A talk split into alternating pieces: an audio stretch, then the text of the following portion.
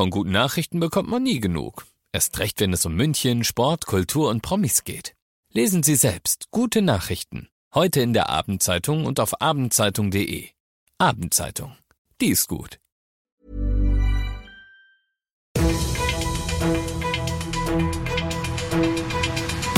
95 5 Charivari, das München Briefing, Münchens erster Nachrichtenpodcast. Mit Christoph Kreis und diesen Themen. Wie das Gewitter von heute Nacht in und um München jetzt noch nachwirkt und in München gibt's jetzt Tinder für Fundsachen. Schön, dass du auch heute wieder zuhörst in diesem Nachrichtenpodcast. Da erzähle ich dir ja täglich innerhalb von fünf Minuten alles, was in München heute Wichtiges abging. Das gibt's dann jederzeit und überall auf der Podcast-Plattform deines Vertrauens und immer um 17 und 18 Uhr im Radio. Stand jetzt ist es immer noch nur die S1 Richtung Flughafen, die nach Plan fährt.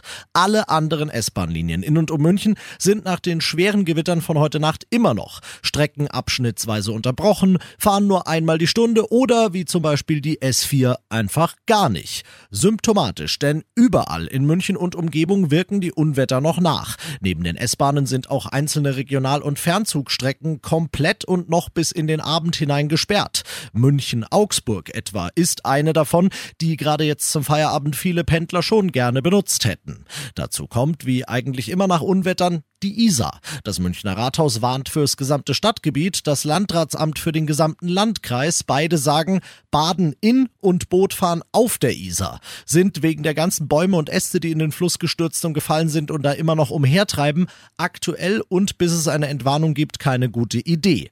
Heute am späten Abend und in der Nacht könnte es gleich nochmal einen Gewitternachschlag geben, aber selbst wenn nicht, die S-Bahn rechnet schon heute damit, dass es auch morgen noch Probleme geben wird, plan das also schon mal mit ein. Du bist mittendrin im München Briefing und du kennst das nach dem ersten großen München-Thema. Schauen wir, was war in Deutschland und der Welt heute wichtig. Für viele Menschen ist die Pandemie leider noch nicht beendet, sagt Bundesgesundheitsminister Lauterbach heute und meint die Menschen mit Long-Covid. Lauterbach will diejenigen, die nach ihrer Corona-Infektion länger anhaltende gesundheitliche Beeinträchtigungen hatten und haben, mit einem neuen Programm, mit Infos, mit Fördergeldern und mit einem runden Tisch unterstützen, Charivari-Reporterin Jana Laumann. Wer auch mehr als vier Wochen nach einer Covid-Erkrankung nicht gesund wird, hat ein Problem. Wir haben keine Heilung und wir haben keine guten Therapiekonzepte, sagt Lauterbach. Die Forschung soll jetzt einen Schub bekommen mit insgesamt mehr als 40 Millionen Euro Förderung. Bei dem runden Tisch sollen Betroffene im Herbst mit Experten und Krankenkassenvertretern sprechen. Und schon jetzt gibt es Informationen im Netz. Ein neues Portal zeigt Behandlungswege, den Stand der Wissenschaft und wo es spezialisierte Ärztinnen und Ärzte gibt. Unter anderem topmoderne Ausrüstung für ihre Luft- und Seestreitkräfte soll sie kriegen. Die Ukraine wird auf dem NATO-Gipfel in Litauen noch keine NATO-Mitgliedschaft kriegen, dafür aber weitreichende Sicherheitszusagen der größten Industriestaaten der G7, Charivari-Korrespondentin Sarah Geisade. Die Vereinbarung der G7-Länder, zu denen auch Deutschland gehört, zielt darauf ab, die ukrainischen Streitkräfte so auszustatten, dass sie weiter ihr Heimatland verteidigen können. Nach einem Ende des Krieges sollen sie dann so stark sein, dass Russland keine weiteren Angriffe mehr wagt. Um das zu erreichen, soll auch die ukrainische Verteidigungsindustrie unterstützt werden. Außerdem sollen Geheimdienstinformationen zur Verfügung gestellt werden. Der ukrainische Präsident Zelensky spricht von einem wichtigen Signal. Noch lieber wäre seinem Land allerdings ein schneller NATO-Beitritt nach Kriegsende. Der würde nämlich noch mehr Sicherheit bringen. Und das noch zum Schluss. Das Münchner Kreisverwaltungsreferat betreibt das größte kommunale Fundbüro in ganz Deutschland. Über 45.000 Fundsachen jedes Jahr trudeln da ein und was ich krass finde, nur rund 35 Prozent davon werden ihren Eigentümern wiedergegeben, oft weil die gar nicht wissen, dass das Zeug überhaupt da ist. Charivari München Reporter Olli Luxemburger, das KVR hat sich was ausgedacht, hat heute früh zu einem kleinen Pressetermin geladen. Du warst da. Was ist die Idee, um diese Quote zu steigern? Also die KVR-Chefin Samüller Gradl hat es selbst Tinder für Fundsachen genannt. Funktioniert folgendermaßen, du hast jetzt einen Stoffdackel verloren zum Beispiel, dann gehst du über Verlustanzeige online und meldest deinen verlorenen Gegenstand, also diesen Stoffdackel. Du beschreibst ihn am besten sehr genau.